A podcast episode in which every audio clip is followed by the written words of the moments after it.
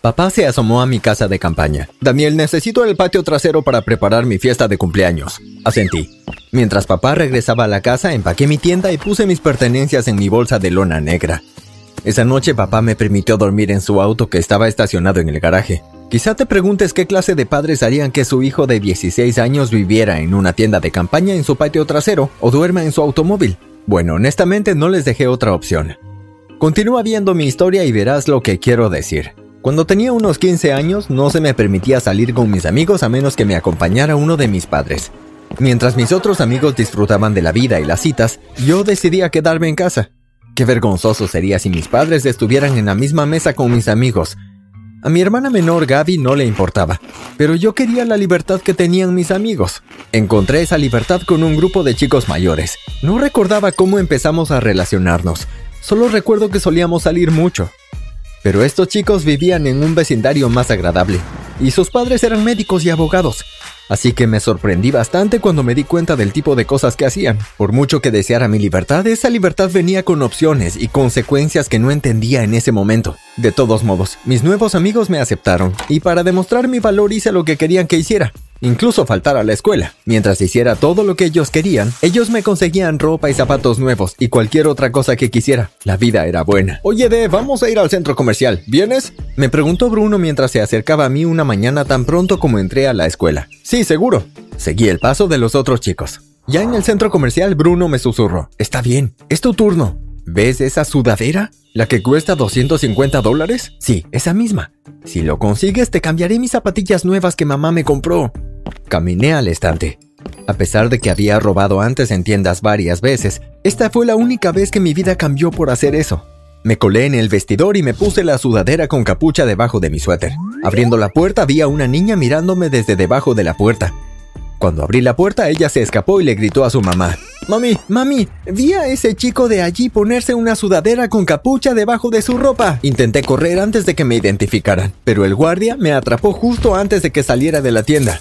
Bruno y el resto de los muchachos fueron detenidos después de que el guardia de seguridad miró la cinta de seguridad de la tienda y nos llevaron a todos al centro de detención.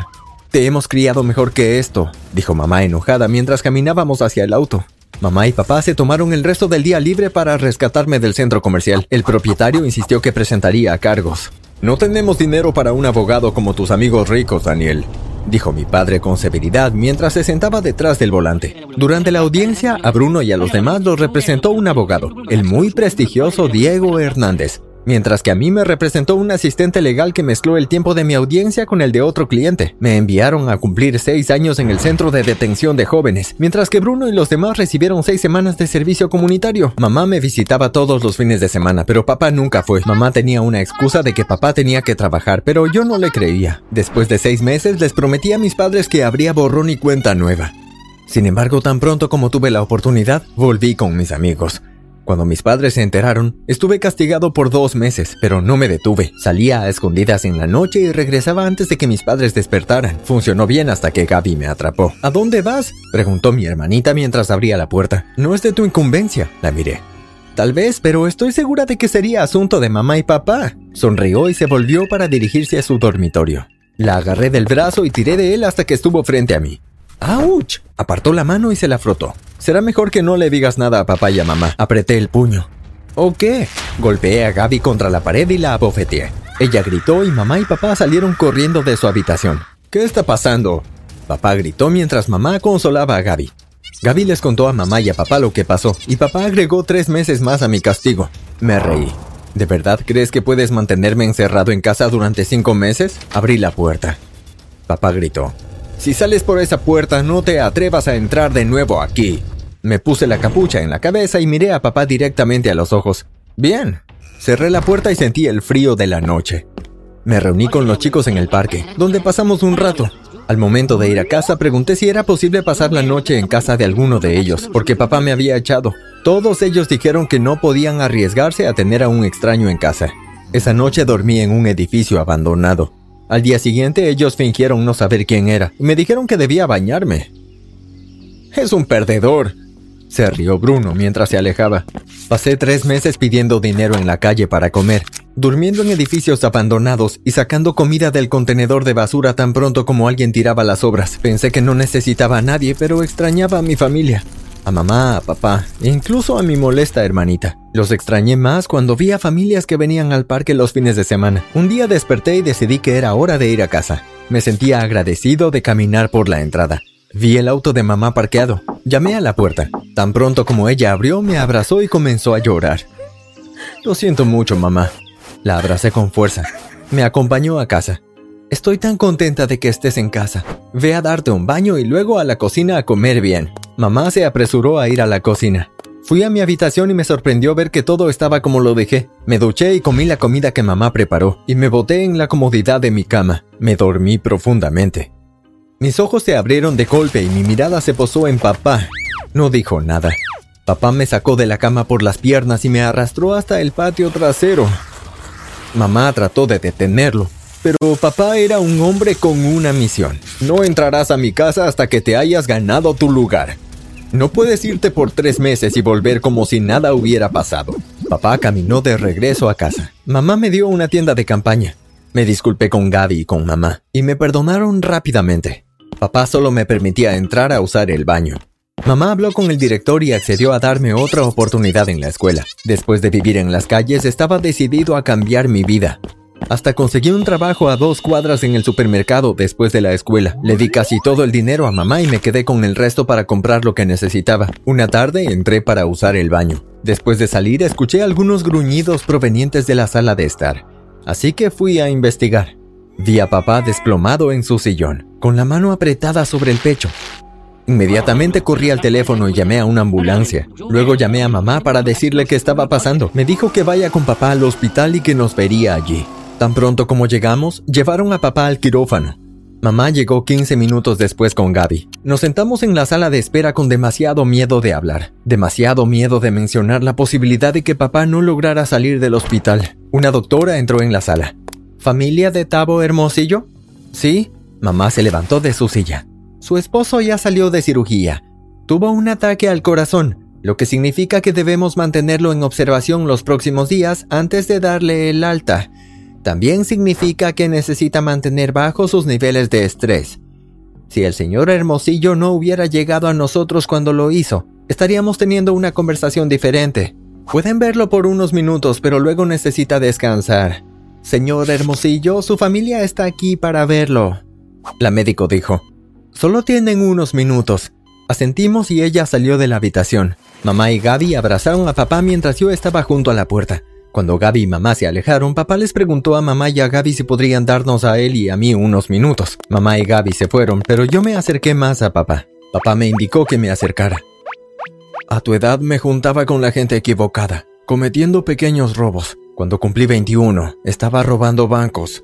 Al igual que tú, fui el único de mi grupo que fue atrapado y pasé siete años en prisión. Cuando salí de ahí juré ser una mejor persona, pero con mis antecedentes penales nadie quería contratarme, así que abrí mi propia concesionaria de autos. Me vi a mí mismo en ti, y no quiero que tengas las mismas dificultades que yo. Empezó a llorar. Abracé a papá. Después de unos minutos llegó su doctora y dijo que necesitaba descansar. Papá me miró. Te has ganado tu lugar y me has salvado la vida. Puedes volver a casa. Después de dos semanas papá regresó a casa. Los siguientes días trabajé duro para ganarme la confianza de mi familia. Una noche llamaron a la puerta y mamá fue a abrir. En la puerta habían dos policías. Buenas noches, oficiales. ¿Cómo puedo ayudarlos? Estamos aquí para interrogar a Daniel Hermosillo, señora. ¿Qué quieren con él? Queremos hacerle algunas preguntas. Mamá nos llamó a papá y a mí a la puerta. Buenas noches, señor Hermosillo. En los últimos días ha habido una serie de robos en la zona. El único lugar en el que no entraron fue en su casa. Nos gustaría llevarlo a la estación para interrogarlo. Papá me miró. Daniel, ¿sabes algo sobre estos robos? No, no lo sé. Podemos solucionar esto en la estación, respondió el otro oficial. Daniel, quédate con ellos. Lo seguiré y no respondas ninguna pregunta hasta que yo llegue allí, dijo papá. Asentí con la cabeza y dejé que los oficiales me llevaran a la estación. Papá y un hombre vestido con traje llegaron a la comisaría. Entramos a la sala de interrogatorios y el abogado, el señor Morales, se volvió hacia los agentes. ¿Hay alguna prueba de que el señor Hermosillo estuvo involucrado en los robos? No, por eso lo trajimos aquí para hacerle preguntas. ¿Hay alguna evidencia que lleve al señor Hermosillo a ser sospechoso en el caso? Los agentes se miraron entre sí. Mi cliente no tiene ningún problema en responder sus preguntas si encuentran pruebas. Mi sugerencia es que salgan y encuentren a la persona que hizo esto en lugar de culpar a alguien con antecedentes. Por lo que saben, los ladrones probablemente iban a robar su casa esta noche y ustedes aparecieron y los asustaron. Nos levantamos y salimos de la sala de interrogatorios. Agradecimos al señor Morales y nos fuimos a casa. Ya en el auto agradecí a papá por creerme. Significaba mucho su apoyo. Dijo que esta otra oportunidad significaba creer lo que yo dijera sobre lo que otras personas pensaran de mí. Ya en casa, papá le contó a mamá lo que sucedió y yo me fui a la cama. Dos días después me reuní con Bruno en su casa. Gracias por el dinero, Vi. Te lo agradezco. No hay problema. Me di cuenta de que te dejamos abandonado hace unos meses y queríamos hacer esto bien para ti. ¿Te preguntas por qué fui a casa de Bruno a cobrar el dinero? Bueno, después del hospital escuché a mamá y papá hablando sobre la factura del hospital. Querían sacar una hipoteca sobre la casa, aunque no estaban seguros de cómo iban a pagarla. Ambos trabajaron duro para pagar la hipoteca, para no preocuparse dónde vivir en el futuro. No podía permitirlo, especialmente después de ser una persona sin hogar. Mientras pensaba cómo iba a ayudarlos, Bruno me llamó y me dijo que quería ayudarme. Sabía que Bruno y los chicos cometían los robos. ¿Me sentí mal por lo que hicieron? No realmente, ya que nadie resultó herido. Sabía que no podía darle a mamá todo el dinero de una vez porque ella me cuestionaría de dónde lo conseguí, así que lo hice en partes. Le dije que era solamente por las horas extras. Con papá enfermo, la responsabilidad de mi familia recae sobre mis hombros, y haré lo que sea necesario para asegurarme de que mi familia tenga lo que necesite, pase lo que pase. ¿Estoy cometiendo un error? Déjame saber abajo en los comentarios.